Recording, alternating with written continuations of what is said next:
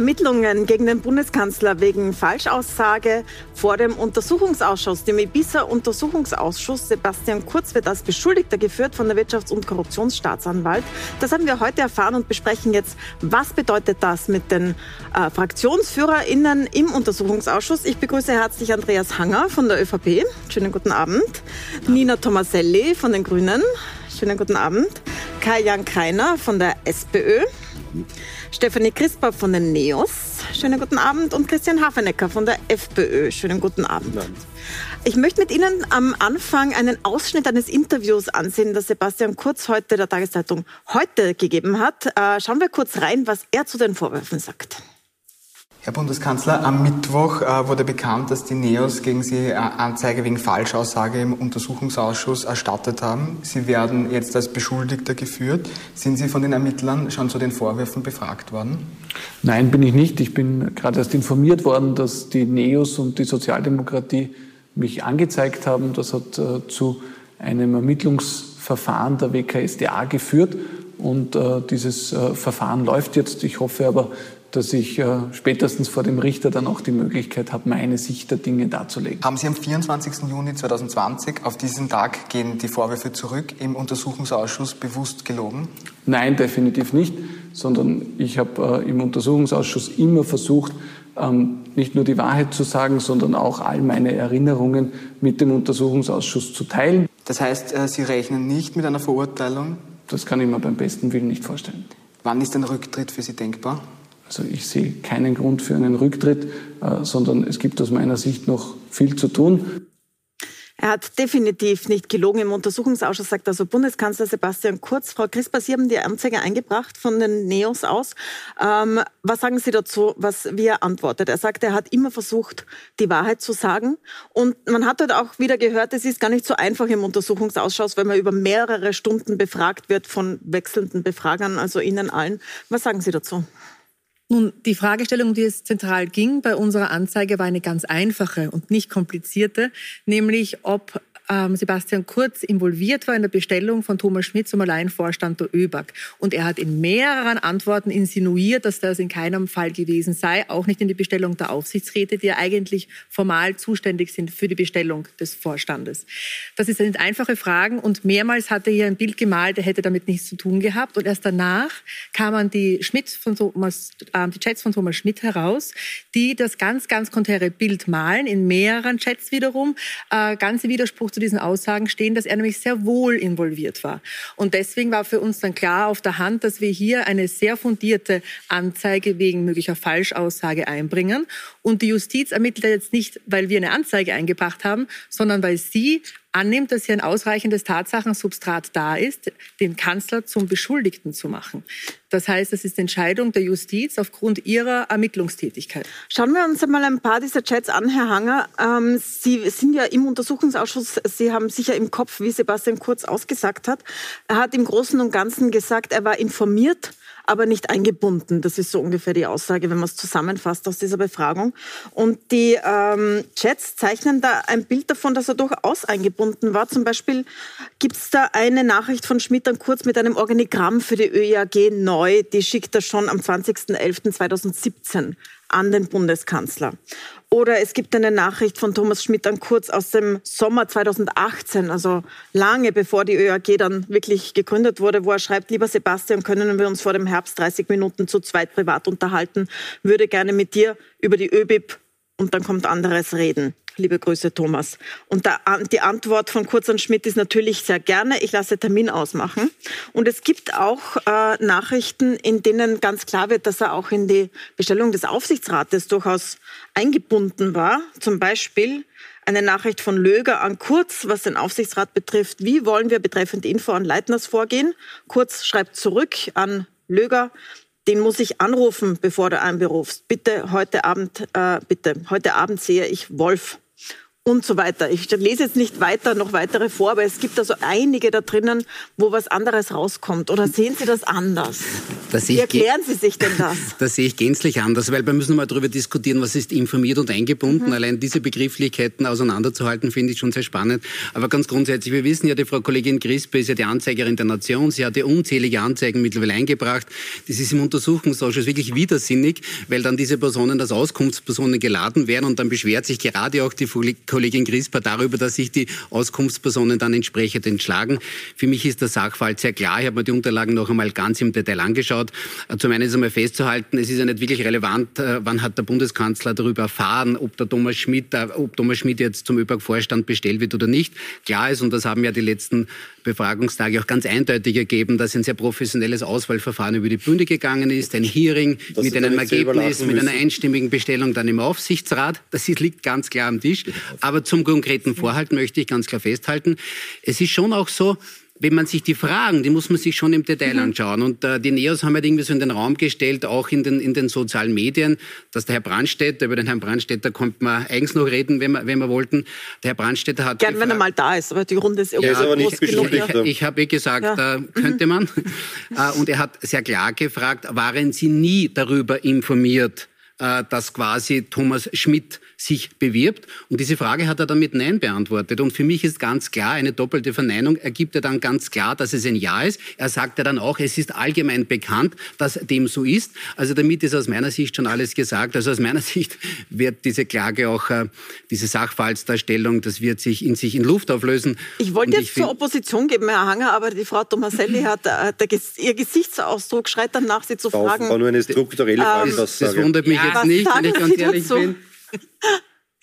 Äh, mir ist in dem Moment entfleucht, als äh, der Kollege Hanger meinte, ähm, es ist ganz klar am Tisch, dass es in Sachen ÖBAG ein total objektives Ausschreibungsverfahren gegeben hat. Ich glaube, in der Runde dürfte er mit der Meinung alleine sein. Aber was ich glaube, was auch äh, wichtig ist, ähm, heute zu sagen und, und, und festzustellen, ähm, ich bin total froh, dass ich in einer Republik leben kann, äh, wo der Rechtsstaat funktioniert. Und ich glaube, das, das äh, ist auch das wesentliche Erkenntnis aus, aus dem heutigen Tag mit all den Ereignissen, die passiert sind, dass ähm, nämlich der Rechtsstaat, dass die Justiz ermittelt unabhängig davon, wer äh, der Beschuldigte ist. Und dass wir eben auch eine Staatsanwaltschaft haben, die sich auch traut, gegen Mächtige, gegen Wohlhabende vorzugehen. Und äh, das ist mir einfach wichtig, das möchte ich jetzt auch eingangs sagen, ähm, weil wir sicher heute auch noch sehr, sehr viel über den Rechtsstaat ähm, sprechen äh, werden, dass wir eben eine, einen funktionierenden Rechtsstaat haben und eine gut funktionierende Justiz, die ermittelt, völlig mhm. unabhängig und das ist, glaube ich, äh, Kollege Hanger auch ähm, festzustellen, äh, ähm, dass, dass, das, dass das das ist, was wir auch abwarten müssen, jeden einzelnen Ermittlungsschritt, der jetzt auch noch folgen wird. Herr Hanger ist einverstanden. Herr Hafenecker, Sie sind da anderer Meinung. Sie haben heute schon den Rücktritt gefordert, bevor überhaupt noch äh, Anklage erhoben wird, geschweige denn ja. schuldig gesprochen würde, weil das, wir sind ja noch viele Schritte entfernt von sowas. Warum? Äh, ich möchte jetzt noch einmal ganz kurz zum objektiven Auswahlverfahren vom Kollegen Hanger zurückkommen. Das mag vielleicht in Niederösterreich objektiv sein, was da abgelaufen ist. Aber Fakt ist, den Aufsichtsrat, der schlussendlich Thomas Schmidt eingesetzt hat, hat er sich vor in vielen SMS, die wir nachlesen können, selbst ausgesucht. Also ich würde jetzt nicht sagen lupenrein. Und auch was die Aussage vor dem Untersuchungsausschuss betrifft, ja, lassen sich halt ein neues Wort einfallen. Vielleicht war es nur eine strukturelle Falschaussage oder so irgendwas in dieser Art und Weise. Aber nein. Äh, warum ich heute den Rücktritt gefordert habe, ist für mich äh, ganz klar die Konsequenz daraus, dass wir im Untersuchungsausschuss ja nicht die Aufgabe haben, etwas strafrechtlich zu bewerten, sondern es geht um politische Verantwortlichkeiten. Und wenn ich mir die letzten Monate Revue passieren lasse, äh, dann sieht man schon, dass die ÖVP sehr, sehr oft ihre Macht missbraucht hat, vor allem dann, wenn es darum gegangen ist, entsprechende Positionen zu besetzen. Und äh, wenn wir jetzt direkt in die Verbindung mit Ibiza gehen, dann kann man natürlich von Heinz-Christian Strache halten, was man möchte. Und ich war auch erschüttert über die Bilder, die ich im Fernsehen zu Gesicht bekommen habe. Aber er hat zumindest einen Akt der Hygiene, politischen Hygiene gesetzt. Er ist zurückgetreten. Die ÖVP äh, wacht Tag für Tag mit einem neuen Skandal auf und macht nicht einmal die Anstalten, irgendwie etwas zu verändern oder, oder einmal die Verantwortung für das Tun, für das eigene Tun zu übernehmen. Und das finde ich schlimm, denn moralisch hat die ÖVP schon lange nicht mehr den Anspruch, diese Republik, die FPÖ noch, spricht von Moral, da kann ich nur lachen. zu führen. Da kann ich Herr, Kollege Kahner, äh, Herr Kollege Hanger, und Ihnen wird das Lachen auch noch relativ Na, bald vergehen, da können Sie versichert sein. Herr Kollege. Die FPÖ spricht von Moral, da kann man ja nur laut lachen. Ja, Sie können gerne Sie bei uns ein Seminar in der jüngeren Vergangenheit, dass Sie nicht regierungsfähig sind. Das ist der Punkt. Das kann man in die Geschichte nachlesen. Da braucht man gar nicht in die Zukunft antizipieren. Und Sie sprechen von Moral. Sagt, also, der, sagt der Kollege Hanger, das möchte ich noch ganz kurz fertig ausführen, dass er gerade darüber beklagt hat, dass die Kollegin Crispa Anzeigen macht und der zeigt überhaupt gleich die Staatsanwaltschaft an. Also dann haben wir das auch noch fertig besprochen. Herr Keiner. Ja, also, also das werde ich, ich den Herrn muss, gerne auch noch Man muss dem Kollegen Hanger zugute halten, dass er äh, bei der Aussage von Kurz im Juni letzten Jahres ja gar nicht im Untersuchungsausschuss war, weil er ja erst seit ein paar Wochen Mitglied des Untersuchungsausschusses ist. Ich habe die Protokolle ist. natürlich gelesen. Ja. Naja, ähm, die sind relevant, oder? Ja, ich habe sie auch ausreden lassen. Bleiben wir ein bisschen höflich. Ähm, die entscheidende Sache ist, da geht es nicht um ein Wort, sondern das Bild, das der Herr Kurz von, von seiner Rolle gezeichnet hat und das über 70 Seiten. Er hat mehr oder weniger gesagt, er war äh, nie, er hat nichts entschieden. Er war am Rande informiert, meistens überhaupt nur über die Medien. Ähm, und er, alle anderen haben die Sachen entschieden und er nicht. Und seitdem diese Chats eben aufgetaucht sind, wie zwischen ihm und dem Herrn Schmidt und E-Mails und so weiter, weiß man, er hat entschieden, wie das Gesetz aussieht am Ende des Tages. Er hat entschieden, wer im Aufsichtsrat sitzt. Und er hat von Anfang an, äh, war klar, dass der Herr Schmidt dorthin kommt und der Kurz hat entschieden, wann er das darf. Weil, weil es war ja von Anfang an, Kurz will mich noch nicht weggehen lassen ähm, und dann hat er ihn weggehen lassen. Es ist eindeutig, jeder, der im Untersuchungsausschuss sitzt, weiß seit vielen Wochen, dass der Bundeskanzler Kurz die Unwahrheit gesagt hat. Nein. Im Juni letzten Jahres. Das ist, über die Unwahrheit brauchen wir nicht diskutieren. Es geht ja nur Doch. um die Frage, ob es eine Lüge war oder nicht, nämlich ob er absichtlich die Unwahrheit gesagt hat oder ob er das nur unabsichtlich getan hat. Das ist ja der Unterschied zwischen Falschaussage und Unwahrheit. Man darf ja was Unwahres sagen, weil man glaubt, dass es wahr ist. Ähm, das passiert den Herrn Hanger öfter. Aber ähm, die entscheidende Frage ist ja, dass der Herr Kurz natürlich genau gewusst hat, was er für eine Rolle gespielt hat. Und es geht nicht, dass man im Parlament die Unwahrheit sagt. Das stimmt das, ganz einfach nicht. Der, der, der Herr Kurz Darf zeigt das, das, Gegenteil, weil er es tut. Ähm, und das geht aber nicht. Es ist Wahrheitspflicht im Untersuchungsausschuss. Der Herr Kurz hält sich nicht dran. Und wer diese 58 Seiten liest, wo wohl dokumentiert ist, ähm, das Bild, das er selber von sich gezeichnet hat am Anfang aufgrund des Befragungsprotokolls und dann hier viele Seiten, eine Auswertung der Chats, die das Gegenteil belegen. Kurz das heißt hat die Fäden gezogen. Kurz hat ich brauche mal eine Antwort. Sie sind gleich wieder dran. Danke. Aber ich möchte auch noch mal für das die ist relativ einfach. Und ganz ehrlich, äh, der Herr Kurz weiß, weil er das ja auch gelesen hat und weil er ja weiß, was er gesagt hat und weil er weiß, was er tatsächlich für eine Rolle gespielt hat, weiß er ja auch, dass er angeklagt Herr Keiner, werden danke, das war jetzt sehr lang, aber ich möchte kurz noch zusammenfassen, bevor Sie antworten, worum es geht. Also es geht um die ÖBAG, das ist die Beteiligungsgesellschaft des Staates, das sind gesammelt das Vermögen des Staates und genau. es geht darum, wer dort wie Vorstand geworden ist. Das ist Thomas Schmidt geworden, ein enger Vertrauter ähm, von Sebastian Kurz. Zumindest hat man den Eindruck, wenn man das, wenn man das liest. Ähm, und es geht darum, wie der Aufsichtsrat zustande gekommen ist, der diesen Vorstand bestellt hat. Natürlich. Nur um es nochmal zu sagen, worum es ja, geht, weil man könnte danke. sich darin verlieren, worüber wir reden. So, Herr stimmt, Hanger, jetzt stimmt. Sie sagen, das stimmt gar nicht, dass also, Sebastian Kurz da, der Bundeskanzler da eine aktive Rolle gespielt hat. Nein, das habe ich nicht gesagt. Also, also okay, dann wir reden vom ÖPAG-Gesetz, ja? ja? Wir reden von einem der wichtigsten Gesetze in der letzten Legislaturperiode, das übrigens am Ende des Tages dann mit Stimmen der FPÖ, der SPÖ und der ÖVP beschlossen worden ist. Der Präsident, Katzian, der Präsident Katzian hat sehr klar gesagt im Untersuchungsausschuss, ein ausgezeichnetes Gesetz. Er würde das heute in dieser Form genauso wieder machen.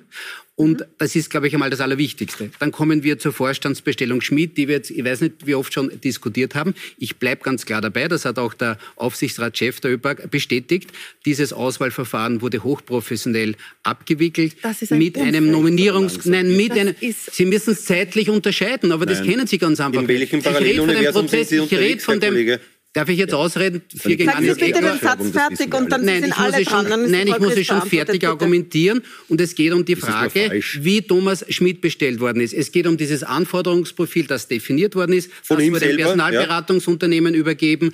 Das wurde dann im Nominierungskomitee übergeben und am Ende des Tages, jetzt die Kurzform, wurde eine einstimmige Beschlussfassung im Aufsichtsrat vorgenommen. Das war ein das reiner Weil für die Vorstandsbestellung der ÖBAG ist nun mal der Aufsichtsrat zuständig der Aufsichtsrat, und sonst niemand. Den Thomas Schmidt darf ich jetzt endlich einmal ausreden? Darf ich jetzt endlich einmal ausreden? Sie tun immer so höflich, Frau Grisp, aber dann lassen Sie mich jetzt einmal ausreden, okay? Das war ein Akt der ich schon wirklich.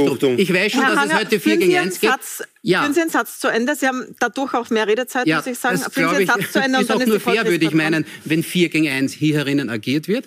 Und ganz klar ist, dass diese Bestellung von Thomas Schmidt ordnungsgemäß über die Bühne gegangen ist. Aber klar ist auch, dass der Bundeskanzler natürlich im Vorfeld in die ÖPAC-Gesetzwerdung mit eingebunden war, informiert war. Na nun, dann nicht. Das ist das Logischste auf der Welt, dass ein Regierungschef bei so einem wichtigen Gesetz mit dabei ist. So, Frau Christoph, es ist bitte. unfassbar, wie Kollege Hanger, der auch im Untersuchungsausschuss tätig ist und die Akten kennt, hier die Wahrheit zur Unwahrheit biegt. Es ist mittlerweile klar, dass Thomas Schmidt sich den Aufsichtsrat mit Wissen auch des Kanzlers teilweise selbst ausgesucht hat, der ihn dann zum Alleinvorstand gemacht hat. Und Aber da geht es ja um nicht eine Frage. Ausreden lassen, habe ich gedacht. Äh, und da das geht es um ein einen ganz wichtigen Posten in der Republik mit einer Milliardenetat, der zu verwalten ist, wo der Beste sitzen sollte und nicht einer der engsten Intimi von Sebastian Kurz. Und da sind wir bei der türkisen Familie, die auch alles jetzt aufs Spiel setzen, um Christoph, sich zu schützen. auf. Sebastian Kurz und seine Entourage, so, Thomas darf ich Schmidt, was sagen? Weil das ist ja, Kabinettchef von Sebastian Kurz und, dann. und Finanzminister Blümel, das Zentrum der türkisen Familie, die jetzt alles macht, um sich zu schützen und nicht davor zurückschreckt die Unwahrheit zu sagen dafür, im Das Untersuchungsausschuss einen. Hohn gegenüber dem Parlament, die Justiz seit einem Jahr anzupatzen, mal präventiv, Das falls mal was ja überhaupt nicht. Das haben Sie herauskommt, angezeigt. gegen die ÖVP und die in den Fokus der Ermittlungen rückt. Vor ein paar Wochen beginnt in der Form des unabhängigen Vorsitzenden ähm, Wolfgang Sobotka hier die Wahrheitspflicht in Frage zu stellen im Untersuchungsausschuss. Zufälligerweise, jetzt wissen wir warum. So. Und das ist ein Hohn gegenüber dem Parlament, dem Verfassungsgerichtshof inklusive, wo er erst geliefert wird, wenn der Bundespräsident damit auch äh, beschämt wird, quasi schon vor der Tür steht mit Bundesheer oder Polizei. Hier wird jede Instanz in dieser Republik von der ÖVP in der türkisen neuen so. Stil Gewande, verhöhnt und respektlos behandelt. Und das so, ist also, bei der jetzt können Sie was sagen, dann sind Sie dann Ich habe das ganz ehrlich gesagt schon so satt, Ihre Argumentationen, die ich seit Wochen kenne im Untersuchungsausschuss. Alle Persönlichkeiten, die aus dem Umfeld der ÖVP kommen, werden permanent als unqualifiziert hingestellt, nur aus einem Umfeld kommen. Das sagen Sie schon die ganze Zeit. Offensichtlich sind nur Postenbesetzungen, die Ihrer Intention entsprechen oder der SPÖ. Das ist immer alles in Ordnung und alles bestens. Nur wenn es von uns kommt, ist immer alles anders. Und das ärgert mich massiv, weil klar ist auch, dass der Thomas Schmidt höchst qualifiziert ist. Es gibt überhaupt niemanden, der seine Qualifikation in Frage stellt. Oh ja, jetzt, jetzt, einmal, jetzt könnte man auch zumindest von den Fachexperten, okay, dann sage ich von den Fachexperten, stellt das niemand in Frage. Weil ganz klar ist, dass er auch einen guten Job macht. Da werde ich nicht einen Millimeter davon abweichen. Das Einzige, wo ich ja, bereit bin, darüber zu diskutieren, das Einzige, wo ich bereit bin, und das kann auch eine Erkenntnis sein des Untersuchungsausschusses, ist die Frage, wie, diese, wie im Vorfeld, lange vor der eigentlichen Bestellung, dieser Prozess stattgefunden hat. Über das mag man diskutieren. Aber die eigentliche Bestellung zum ÖPAC-Vorstand war sehr professionell und sehr klar. Und er macht auch einen guten Job. Nachdem Sie selber die Karten dafür ja auch, gezinkt haben, Herr Kollege Hanger, jetzt hören Sie mal auf. Sie glauben, mehrfach betont, aber wir haben immer die gleiche Situation in dem Untersuchungsausschuss. Wenn der Herr Verfahrensrichter etwas sagt, Herr Greiner glaubt es ja sowieso nicht. Er führt dann wieder fünf Runden lang Geschäftsordnungsdebatten und genau das ist das, was ja auch den Untersuchungsausschuss Wissen Sie, wer eine Öffentlichkeit der Ausschüsse ist? Publikum, nur die dass wir wissen, was wir wissen. Moment kurz, ich muss noch mal kurz ja. zusammenfassen. Ich glaube, die Argumente über die Bestellung sind nein, ausgetauscht. Nein, das ist ein wichtiger Punkt. Dass, aber es geht das ja bei dieser Sache um den Bundeskanzler ja, jetzt, gegen das, den, der jetzt als Beschuldigter... Herr Kreiner, Sie können nicht zugleich mit mir sprechen, sonst versteht man uns beide nicht. Sie haben vorhin gesagt, Sie lassen nicht einmal der Herr Kreiner lässt nicht einmal die Moderatorin ausreden. Da haben wir es ja schon. Immer, immer von Höflichkeit Ich würde gerne auf, diese, auf diesen Beschuldigtenstatus des Bundeskanzlers nochmal zurückkommen, bitte. Es ist nur, dass das Publikum versteht, was hier passiert ist bei der Ausschreibung. Dieser Mann, der Herr Schmidt, hat mit zwei Mitarbeitern ähm, die Ausschreibung korrigiert. Und zwar, da haben wir die handschriftlichen Notizen und die Chats zwischen diesen drei Personen. Die haben die Ausschreibung. Herr Greiner will bei diesem Thema bleiben, gerne. Ja, diesen Text haben die manipuliert und zugeschrieben Nein. auf ihn. Nein. Das stand vorher zum Beispiel internationale Erfahrung gefragt und er hat, er hat gesagt, ich habe keine internationale ja, Erfahrung. Es wurde gestrichen. Und dann sind andere Sachen reingeschrieben worden Nein. und wir haben die handschriftlichen Notizen. Das ist getürkt von Anfang an. Das ist nicht internationaler Standard. Das kann ich nicht verstehen lassen. Das ist, aber das ist die Wahrheit. Wahrheit. Nein, ja. du glaubst immer, du hast die Wahrheit und die ist ganz einfach nicht die Nein, Wahrheit. das ist einfach die Wahrheit. Darf ich das Aber- argumentieren? aber- diese Art der Diskussionsführung, Ich hab mal- Entschuldigung, das ist einfach die ich- Wahrheit. Nein, ist keine Diskussionsführung und ich befürchte, dass da draußen auch äh, niemand irgendwas mitnehmen kann. Also ich So, bitte jetzt aber darf ich schon, das jetzt aufklären oder Na, nicht? Herr Frau schon, dass wir dazu zur Ressort zurückkehren, äh, Nein, damit ich lasse wir das auch nicht wirklich, stehen, dass das man- damit wir das auch ist nicht wirklich äh, die aktuellen Ereignisse durchdiskutieren können, damit auch äh, jemand Unabhängiges da draußen auch etwas mitnehmen kann. Also ich, ich äh, Ja, aber dann vielleicht, sollen dass wir auch vielleicht, behauptet werden. vielleicht, dass wir auch äh, kurz noch zum Abschluss kommen. Ich glaube, das war auch Ihr Ziel, äh, Frau Milborn, mit der, mit der ÖBAG-Bestellung. Ähm, Kollege Krein hat eh schon sehr viel ausgeführt. Ähm, das Tüpfchen auf dem i war für uns im Übrigen, dass wir vor zwei Wochen ein Schriftstück äh, gefunden haben in den Akten, wo ein ganzer Timetable, ein ganzer Zeitplan mit allen Ereignissen vorgeschrieben worden ist, mit dem Ende Kündigung als Sektionschef, als Generalsekretär im, Finan im Finanzministerium und das bitte überhaupt bevor der Aufsichtsrat überhaupt äh, zusammengetreten ist. In dem Sinn war das von uns sozusagen falls es noch ein Puzzlestein gebraucht hat, tatsächlich der letzte Puzzlestein, um zu zeigen, es ist, ja, das mag professionell gewesen sein. Ich sage, das war professionell durchgeplant von Thomas Schmidt bis zum Ende, bis zu seiner Bestellung des So, Herr Hanger, zum Abschluss dieser ÖBAG-Bestellungsdiskussion äh, kurz bitte. Ganz kurz dahingehend, ja, es wurde diese Ausschreibeunterlage redigiert. Es wurde zum Beispiel redigiert, dass sich dies an Männer und Frauen zu richten hat. Es wurde redigiert, dass Fremdsprachenkenntnisse notwendig sind für diesen Job. Ein ganz normales Redigieren. Was ich akzeptiere an Kritik ist dieser Terminus internationale Ausschreibung. Der wurde dann herausgenommen. Halte aber auch fest, dass der Vorgänger, der ÖB-Geschäftsführer, auch diese internationale Erfahrung nicht braucht im Ausschreibungstext. Also das jetzt quasi zu, in die, Das in die Höhe ja zu treiben. Sagen, es wurde manipuliert, das stimmt ganz einfach nicht. Aber es das ist international nicht üblich, dass der Betroffene das selbst redigiert, diese ganze Sache. Und das ist der springende Punkt. Nein. Er hat sich doch selbst das auf den Leib geschnitten, Herr Kollege Nein, das Hanger. stimmt Und das ganz müssen Sie so, nicht. so zur Das Kenntnis nehmen. davor. Es geht nicht deutlicher, als es in den Akten drinnen steht. Jetzt, nein, jetzt das lasse ich nicht so stehen. ich unterbreche jetzt diese Diskussion. Herr Hanger. Nein, Sie haben jetzt schon oft genug geantwortet. Sie wollen ein die Wahrheit nicht Auswahlverfahren. akzeptieren, Sie wollen die Wahrheit im Parlament überhaupt abschaffen. Ich glaube, das ist ein grundsätzliches Problem. Die Wahrheit das ist lächerlich, Ich weiß, die dieses ÖVP Argument. will die Wahrheit abschaffen. Das ist lächerlich, Es wird dieses Ihnen nicht gelungen. Argument. Es wird Ihnen nicht gelingen. Das ist lächerlich, Nein, dieses Argument. Sie sollten der Wahrheit ins Auge blicken. Diese Ausschreibung war manipuliert und der Kurz hat die Fäden bei dieser, bei dieser Bestellung gezogen. Nein, das stimmt. Das Deswegen lasse ich nicht so stehen. Das sind ja, deswegen wird er Ja, Nein, das sind strafrechtlich relevante Vorgänge, die Ja, ich nicht so stehen lasse. Aber da gibt, deswegen gibt es ja diese Strafverfahren gegen ihn. das ist ja ganz was anderes.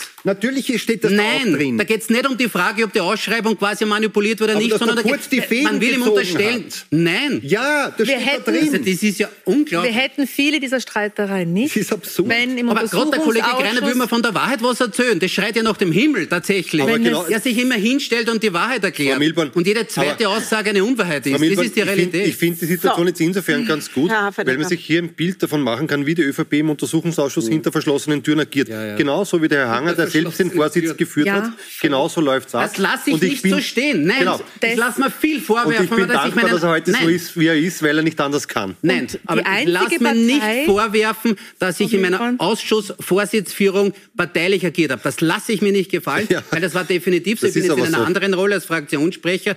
Also jeder Beobachter, Ja, der das ein bisschen nur neutral beobachtet hat, weiß, Also dass ich das streng überparteilich angelegt habe. Also So, Frau diese kann unbegründeten Vorwürfe, die weise ich wirklich auf das Strengste zurück. Also diese Auszüge der ÖVP sind normal im Untersuchungsausschuss, nur damit wir es dokumentiert haben. Frau Crisper und Frau Tomaselli Wir können es eben nicht dokumentieren, weil es eine Partei gibt hier, die dagegen ist, dass Urausschüsse öffentlich werden und wir uns deswegen hier viele Diskussionen sparen könnten, was läuft hier, wer benimmt sich unmöglich und das ist die ÖVP.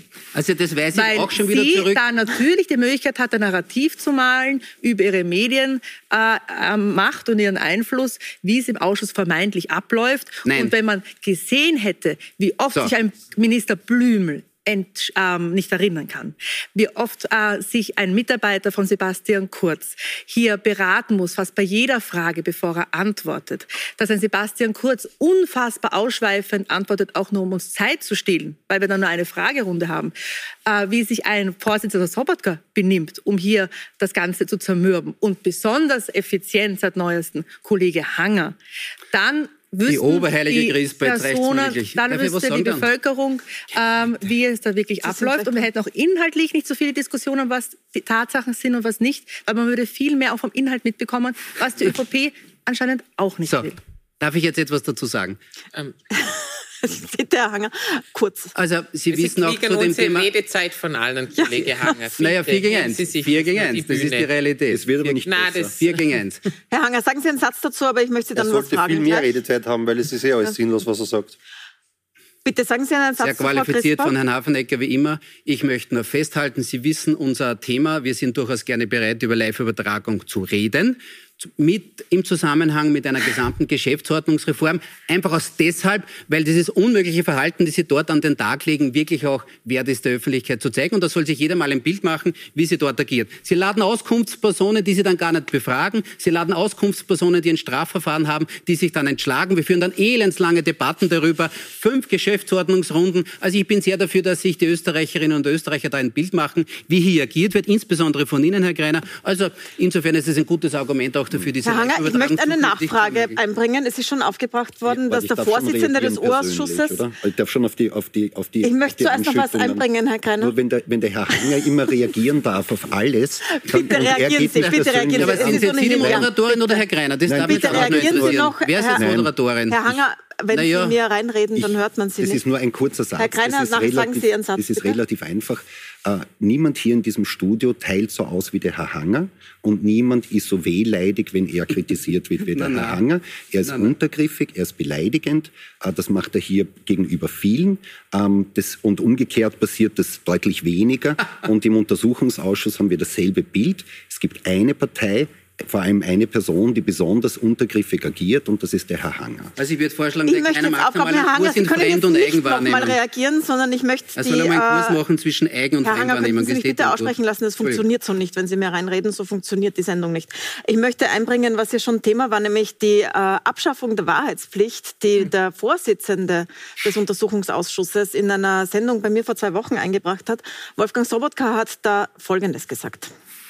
Man kann ja viele Möglichkeiten äh, wählen, wie man äh, eine Verbesserung zustande bringt. Ich kann mir das deutsche Modell äh, vorstellen. Da gibt's äh, zum Beispiel äh, die Situation der Auskunftsperson ist dort eine ganz andere. Die Position, die Stellung ist eine andere. Bei uns hat natürlich auch jede Person, die Auskunftsperson ist, eine ungeheure Sorge, dort nicht irgendwas Falsches zu sagen, weil unter Wahrheitspflicht steht. Wissen Sie, wie das äh, die Leute unter, unter Druck setzt?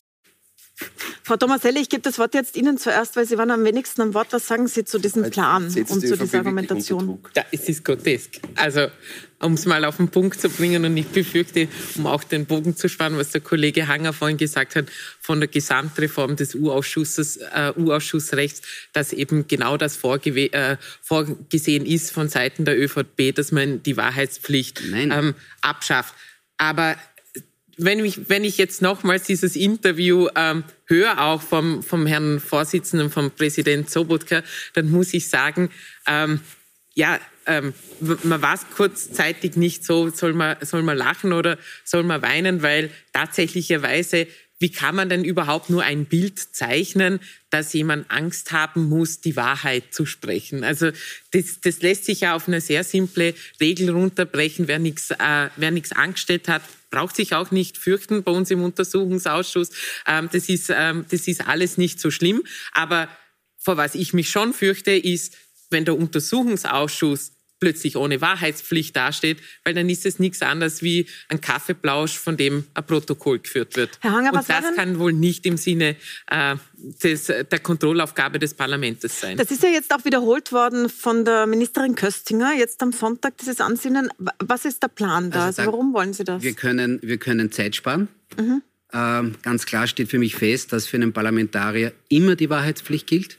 Im Plenum, bei jeder Ausschusssitzung und ganz, besondere, ganz besonders im Untersuchungsausschuss. Also dieses Thema können wir abkürzen. Wahrheitspflicht natürlich auch im Untersuchungsausschuss. Also der Herr Schmidt ist ja kein Parlamentarier, darf der dann lügen?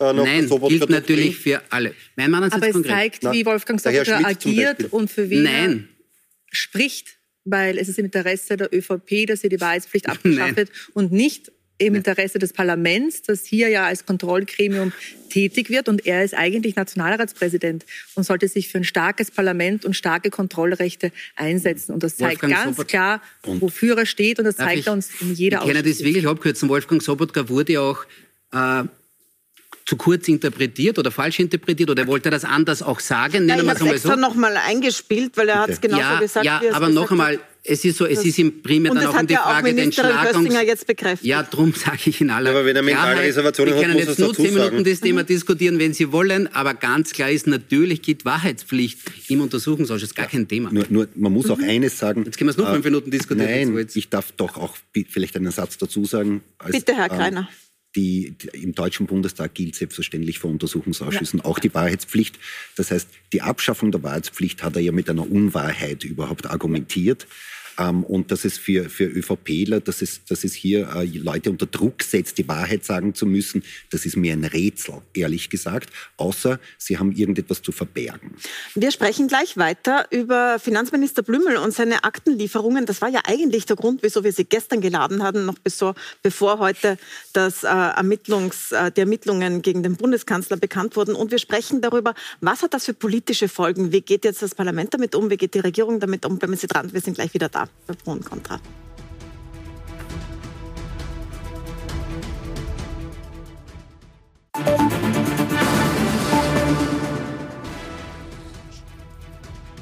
Willkommen zurück bei Pro und Contra. Wir sprechen über die Ermittlungen gegen Bundeskanzler Sebastian Kurz wegen äh, Falschaussage vor dem Untersuchungsausschuss, die die Wirtschafts- und Korruptionsstaatsanwaltschaft eingeleitet hat, und über Finanzminister Gernot Blümel, der ähm, sehr spät die Akten geliefert hat, die angefordert wurden, Frau Tomaselli.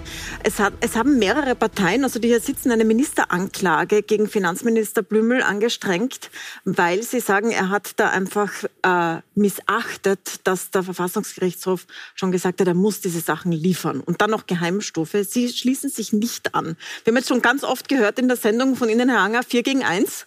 Ähm, da sind Sie nicht immer einer Meinung in der Koalition offenbar, aber in diesem Fall schon. Da gehen Sie nicht mit. Nein, ich, ich glaube, auch in diesem Fall sind wir uns nicht einig, ähm, weil der, der Unterschied zwischen mir und dem Kollegen Hanger ist schon, dass ich den Ärger der Opposition einfach zu 100 Prozent teile. Das muss man einfach auch in aller Deutlichkeit sagen. Ähm, mir ist es komplett unverständlich, wieso das äh, Finanzministerium überhaupt die vielen Eskalationsstufen ähm, gebraucht hat. Weil es ist für mich das Normalste auf der Welt, wenn der Verfassungsgerichtshof als unsere Hüterin der Grundrechte und der Grundregeln, die wir uns gegeben haben in der Gesellschaft, sagt, dies und jenes ist zu tun, ist dem Folge zu leisten, bitte ohne Wenn und Aber. Und dann braucht man auch nicht mit dem Exekutor drohen, in dem Sinn äh, den Bundespräsidenten. Und wenn der sagt, ich komme dann jetzt, dann sozusagen, dass man die Kisten ähm, voller Papiere vor die Tür steht und sagt, so, das ist jetzt Stufe 3, die zweithöchste Geheimhaltungsstufe. Das ist ja wieder die nächste ähm, Eskalationsstufe. All das ist für mich, also das Verhalten, wenn ich das beurteilen soll, nochmals nicht nachvollziehbar. Aber tatsächlicherweise auch wir haben uns diesen Fall äh, mit der Ministeranklage auch angeschaut. Ähm, das hätte sehr Sinn gemacht, wenn er sich jetzt nicht an das Recht gehalten hat, schlussendlich ja, muss man Zähne knirschend feststellen, er hat in allerletzter Sekunde gerade noch äh, die Kurve gekratzt. Ähm, was davor ist, und das ist ja noch im Übrigen ein andauernder Prozess, äh, wir hatten heute auch eine Fraktionsführersitzung. Äh, mhm. Ich sag mal, die, die, die Reumütigkeit äh, zu der ganzen Causa hält sich in, in Grenzen. Ähm, ja, absolut, absolut habe ich vollstes Verständnis für den Ärger. Ich teile den sogar. Ich ärgere mich auch sehr als Parlamentarierin. Herr Hanger, da geht es darum, dass der Untersuchungsausschuss vom Finanzminister Unterlagen angefordert hat. Es geht um sehr, sehr viele E-Mails, die wirklich erst nach vielen Aufforderungen geliefert worden sind. Teilen Sie den Ärger von ähm, der Frau Tomaselli, Ihres Koalitionspartners sozusagen? Teils, teils. Ich glaube, wichtig ist einmal zu sagen, man muss sich das schon gesamthaft anschauen. das Erkenntnis vom Verfassungsgerichtshof ist vom 3. März. Und es ist nicht ganz einfach so, dass dann nichts passiert ist. Wir haben da ganz kleinen Zielkonflikt. Zum einen die, das Erkenntnis des Verfassungsgerichtshofs, ganz klar, dem ist Folge zu leisten, ohne Wenn und Aber, da braucht man nicht drüber diskutieren. Aber es gibt auf der anderen Seite auch persönliche Schutzinteressen von Mitarbeiterinnen und Mitarbeitern im Finanzministerium. Die muss man auch sehen und das ist eine neue Dimension, mhm. weil der Verfassungsgerichtshof entschieden hat, nicht nur die abstrakt relevanten E-Mails zu liefern, die mit dem Untersuchungsgegenstand etwas zu tun haben, sondern alle. Und da gibt es ein rechtliches Dilemma dahingehend, dass es natürlich auch um schutzwürdige Interessen geht. Es geht vielleicht sogar auch um Geschäftsgeheimnisse. Ein Unternehmen hat releviert irgendwie eine Steuerkonstruktion, die wollte man sich abklären lassen. Auch da gibt es schutzwürdige Interessen und die gilt es halt auch äh, anzuschauen. Und was mir schon wichtig ist zu betonen, es wurde auch der Anwalt der Republik, der Herr Bescham, beauftragt, hier quasi nach dem dritten eine Lösung zu finden, wie man mit diesem Thema umgehen kann. Der Herr Bescham hat angeboten, stellen wir doch alle E-Mails in einem digitalen Raum, definieren wir gemeinsam Schlagwörter, suchen wir die heraus, die relevant sind für den Untersuchungsgegenstand. Aber natürlich, dieser Vorschlag der Opposition wurde einfach weggewischt. Das ist ja nichts Gescheites. Ich finde, die Besprechung war heute skurril, weil der Herr Greiner heute wieder ewig um drei Tage Geschäftsordnungsdebatten führen, führen wollte. Aber das Ergebnis aus meiner Sicht ist das, dass sich das Finanzministerium bereit erklärt hat, noch einmal zu klassifizieren und noch einmal zu liefern. Und das ist der Punkt. Frau Crisper, der Finanzminister hat erklärt, es geht da um Krankenstandsdaten, es geht um persönliche Daten, es geht um Kann Geschäftsgeheimnisse von äh, Unternehmen, die mit dem Finanzministerium zu tun haben. Ähm, ist das nicht schützenswürdig? Der Finanzminister argumentiert mit Zeitnot. Er hätte nur mehr alles uns flapsig in Dreierstufe in irgendwelchen Kartons reingeschmissen, ohne Inhaltsverzeichnis liefern können. In Wahrheit ist er nicht erst lieferpflichtig seit dem Verfassungsgerichtshof Erkenntnis aus März, sondern dem ersten Tag, an dem der Untersuchungsausschuss begonnen hat, wie alle anderen Ministerien. Mhm. Und seitdem hätte er Zeit gehabt, im Interesse seiner nee. Mitarbeiter datenschützend, hier selektiv für den Untersuchungsausschuss alles bereitzustellen. Dann haben sie sich rausgewunden Abstrakt, von relevant. Finanzministeriumsseite. Und, und, dementsprechend mussten wir vor den Verfassungsgerichtshof gehen und unser Recht durchkämpfen, wieder mal gegen die ÖVP. Dann war er noch immer nicht bereit zu liefern. Und erst als klar war, der Exekutor in Form des Van der Bellen steht wahrscheinlich gleich vor seiner Tür, hat uns das Ganze hingeschmissen. Und das gilt natürlich jetzt ganz klar, dass es hier nicht um den Schutz der Daten seiner Mitarbeiter geht, sondern um den Schutz der ÖVP. Sonst hätte er viel früher hier seriös seine Lieferpflicht erfüllen können. Und wir haben ganz klar hier ausjudiziert bekommen, dass er in der Pflicht ist zu liefern, und zwar rechtskonform, nicht in Dreierstufe.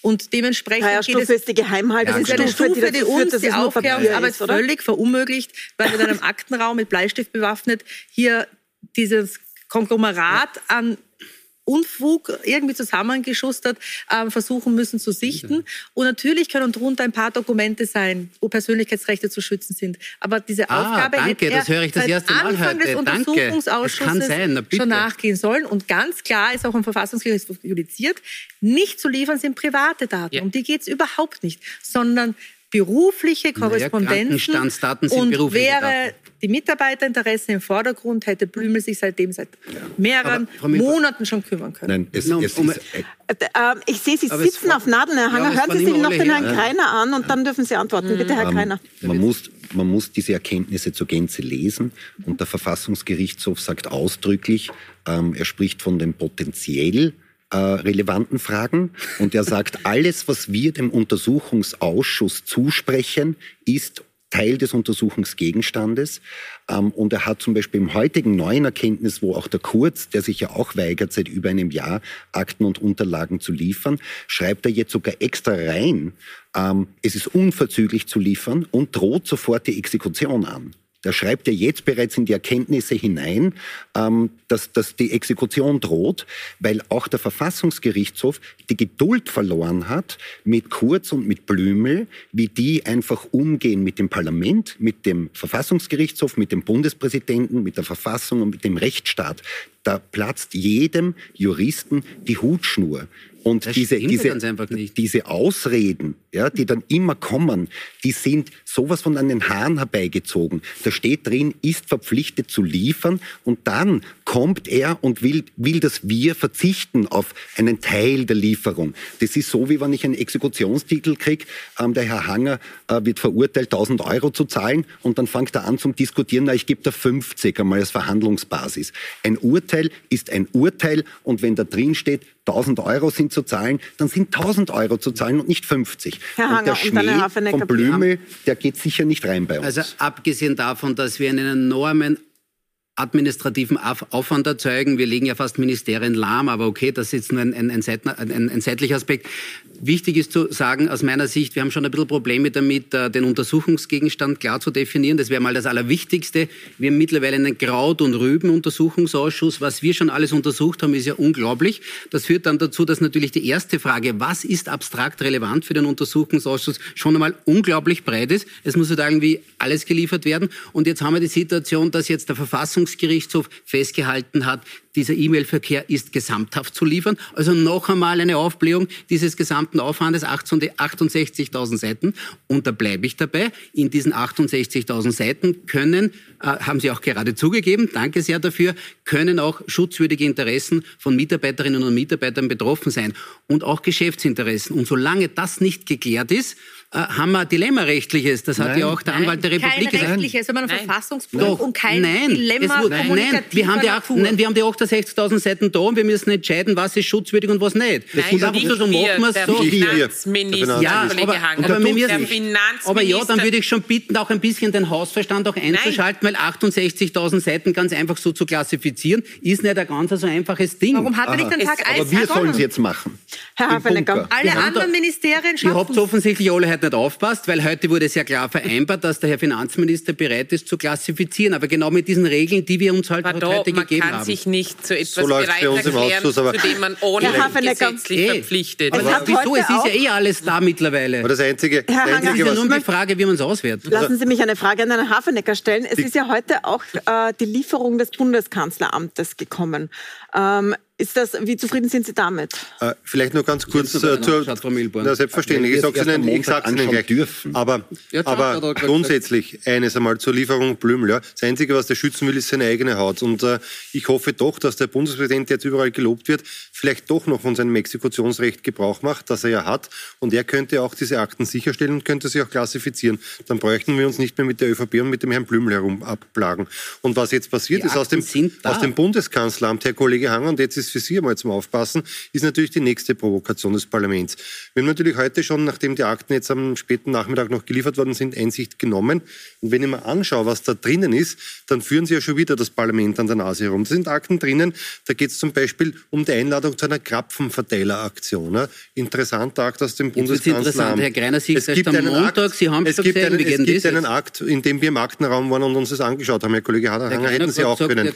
Es gibt einen Akt, da geht es um die Verteilung von Steg Kalendern 2020. Es also auch das ein wesentlicher Punkt. Und dann der beste Akt, gefällt mir am allerbesten, ist der, wie überbrückt, wie überbrückt man die Zeit bis zur, letzten, bis zur Ausstrahlung der letzten Staffel von Game of Thrones. Fünf alternative Serien dazu.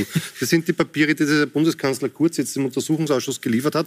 Klar, was anderes hat er nicht mehr, weil er schon alles geschreddert hat, da. der Kollege Hanger. Und hier spielen sie schon wieder Katz und Maus mit dem Parlament und hier werden wir schon wieder versucht, hinters Licht, äh, werden wir schon wieder hinters Licht geführt. Und das ist genau der Stil, den Sie an den Tag legen. Und insgesamt, wenn wir jetzt nochmal beim Herrn Bundespräsidenten sind, müsste er sich schon längst überlegen, wie er Sie und die restliche Gruppierung aus der Regierung also entlässt. Ja Denn eines ist klar, das möchte ich jetzt noch zu Ende führen, Herr Kollege Hang, und dann können Sie wieder dazwischen blären und können Sie wieder aufregen. Äh, eines ist klar, wer immer handlungsunfähig ist, das ist eine Sebastian Kurz geführte ÖVP-Regierung, mittlerweile zum vierten Mal. Und wenn es jetzt wieder darauf hinauslaufen sollte, dass Kurz neuerlich scheitert, dann würde ich dringend davor warnen, dass wir wiederum Neuwahlen anstreben, sondern das Parlament ist handlungsfähig, wie wir sehen. Das heißt, da muss es einfach eine andere Regierungsform geben. Dann muss es einen Cordon sanitär geben, der ohne die, SPÖ, äh, ohne die ÖVP auskommen muss. und, dann, und dann müssen müssen wir einmal die Sümpfe trockenlegen, Herr Kollege Hanger, die Sie ausgehoben haben. Das heißt, Sie schlagen sehr, eine Vierparteienregierung ohne die ÖVP vor? Selbstverständlich, die müssen unbedingt einmal weg von den Kreiner, was äh, sagen Sie dazu? Weil ja, nein, ich, ich wollte nur auch noch was zu den Akten sagen. Äh, wir Aber ich hätte auch noch gerne eine Antwort auf diesen ja. Vorschlag, wo Cordon Sanitaire in eine ganz andere Richtung verwendet wird wie sonst. Ähm, also ich, ich, ich habe den Eindruck im Untersuchungsausschuss, dass es vier Parteien gibt, die konstruktiv hier äh, versuchen, Aufklärung zu leisten und eine Partei, die versucht zu stören. Ähm, dort funktioniert das. Dafür, das ist auch gut so. Ähm, aber, aber ganz ehrlich, dass da vier Parteien in einer Regierung sind, das habe ich, da fehlt mir jetzt noch die Fantasie und das entscheidet am Ende des Tages ehrlicherweise auch nicht ich. Ähm, ich ich habe ein, ein sehr gutes Einvernehmen an und für sich mit, mit, mit Leuten aus allen politischen Parteien im Parlament, auch von der ÖVP, auch welche, die im Untersuchungsausschuss arbeiten. Ähm, ich ich finde nur, die, die, die Auftritte von Herrn Hanger manchmal ein bisschen merkwürdig.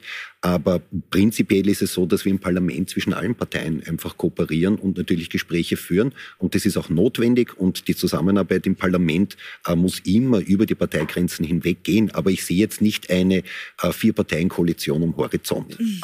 Herr Kollege Grein, ich finde deine Auftritte übrigens nicht nur merkwürdig, sondern manchmal auch letztklassig, wie du mit Auskunftspersonen umgehst. Das möchte ich in aller Deutlichkeit feststellen. Lieber Herr Kollege Hafenecker, du sprichst von Es ist so einfach, Zümpfe. bei Ihnen die Knöpfe zu drücken, Herr Kollege. Das ist ein Traum. Sie sprechen von Sümpfe trockenlegen. Die FPÖ spricht von Sümpfe, da kann ich nur lachen. Überlegen Sie mal, was Sie in den letzten Jahren und Jahrzehnten angerichtet haben. Reden Sie, jetzt von den, reden also, Sie von den Wohnbaugeldern, Sobotka und so? Das ist ja schon wirklich interessant. Da könnte man eigentlich, das Wohnbaugelder wäre ein interessantes Thema. Nein, da ist kein einziger Euro. Ähm, ah. Da wären wir nicht fertig heute Morgen, Darüber sprechen wir heute nicht, über Kohle versenkt haben. Sondern aber noch, ich möchte nur zu der... Ich möchte, dass Sie noch fertig ausführen. Sie, Sie haben noch eine Ganz Antwort, der Herr Greiner hat noch eine Antwort und ich möchte dann noch auf die aktuelle politische Lage nach diesem Ermittlungsverfahren äh, kommen. Bitte, Herr Hanger.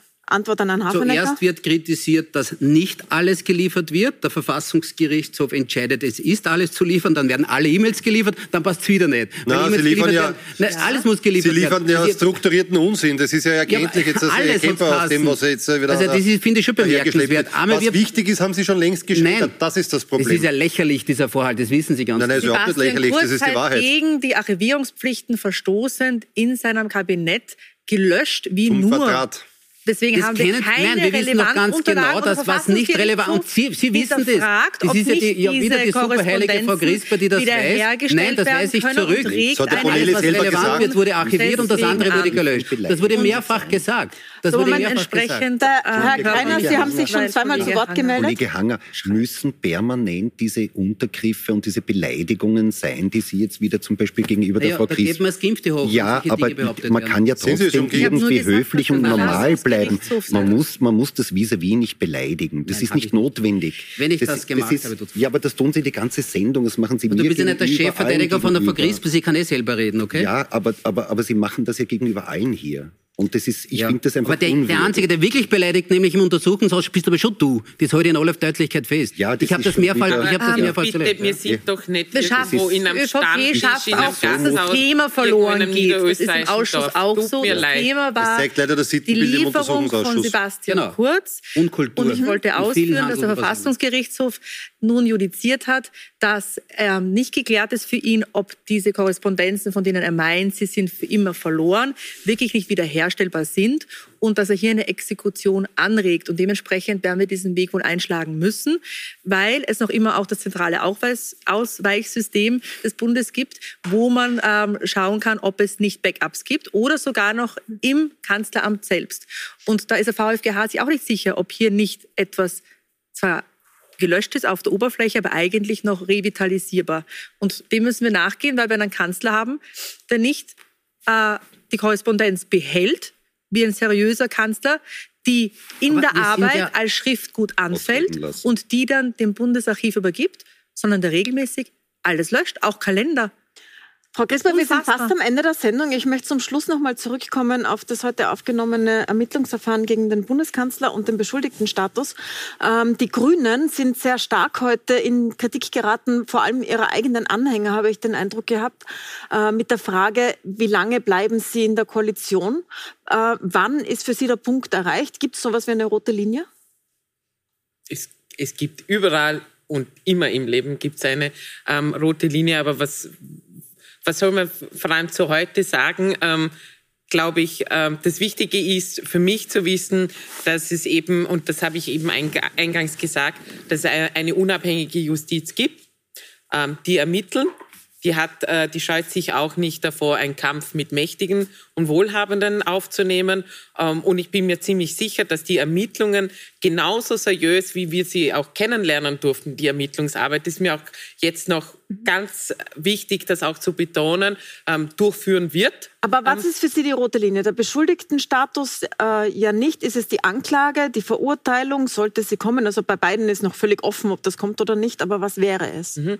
Äh, nochmals, ähm, es geht in dieser Sache, geht es glaube ich auch ähm, wir sind übrigens äh, sind ja relativ am Anfang. Die Zeit ist also noch nicht ganz äh, gekommen. Es geht auch nicht darum, ob mir das persönlich gefällt, äh, dieses Verhalten oder nicht. Ähm, Klammer auf, das tut es mir nicht. Aber für mich ist es wichtig, ähm, dass die Justiz unabhängig und unvoreingenommen ermittelt, weil ich glaube, das vereint uns hier alle, äh, zumindest die Mehrheit, dass wir diesen Rechtsstaat schützen wollen. Und zu einem guten, funktionierenden Rechtsstaat gehört eben auch, dass, diese, dass die Ermittlungsbehörden in Ruhe und in aller Seriosität völlig uneingenommen und eben ohne dass es irgendwelche Zurufe gibt, ermitteln kann. Und darauf lege ich Wert, dass das ja. jetzt. Ich finde die, die rote Linie ist relativ leicht äh, für uns zu definieren. Das haben wir immer so gehalten.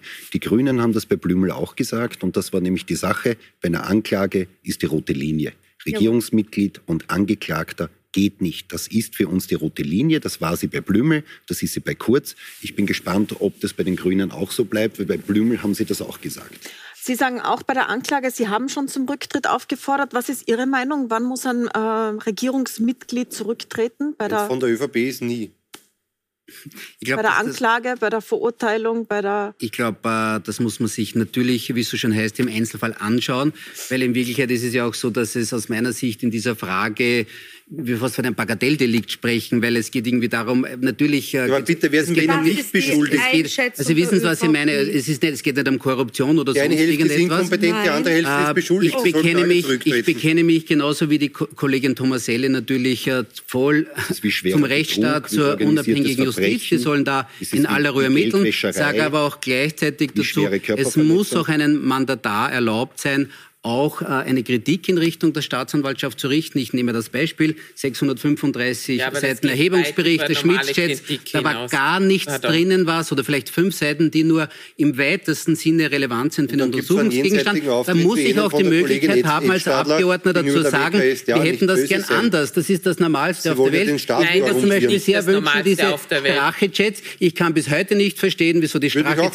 bis dato nicht... Das Problem ist, dass Sie die Justiz mit Ihren Skandalen überlassen das ist der Kern des Untersuchungsausschusses. Das ist der Sie legen die Justiz lahm mit Ihren Skandalen und Nein, die Frau Kollegin Grisper legt die Justiz mit ihren permanenten Anzeigen. Das ist die Wahrheit. Sie, Herr Kollege, vier von Ihnen zugleich. Deswegen, Frau Grisper, jetzt wollte ich gerade Ihnen das Wort geben, weil Sie als Einzige nicht zugleich gesprochen haben. Sagen Sie uns einen Schlusssatz. Ähm, bitte. Äh, wir machen dort Anzeigen, wo wir eine ganz fundierte Verdachtslage sehen ja, und eine Sorge haben, da darum, dass ein parlamentarisches da Kontrollgremium ja, ja. nicht respektiert Sie sind nicht wird. Ersatzrichterin der Republik. Herr Hanger, bitte lassen Sie den Schlusssatz zumindest nicht respektiert wird, ähm, weil natürlich das dann gefährlich ist für die Zukunft, wenn Personen das Gefühl haben, im parlamentarischen Untersuchungsausschuss kann man sagen, was man will, weil hier gar nichts zu befürchten ist, dann auch auf strafrechtlicher Ebene. Und ich erwarte mir wie die Kollegin Tomaselli und ich denke, wie wir ähm, anderen auch, ähm, hier effiziente und objektive Weiterführungen der Ermittlungen.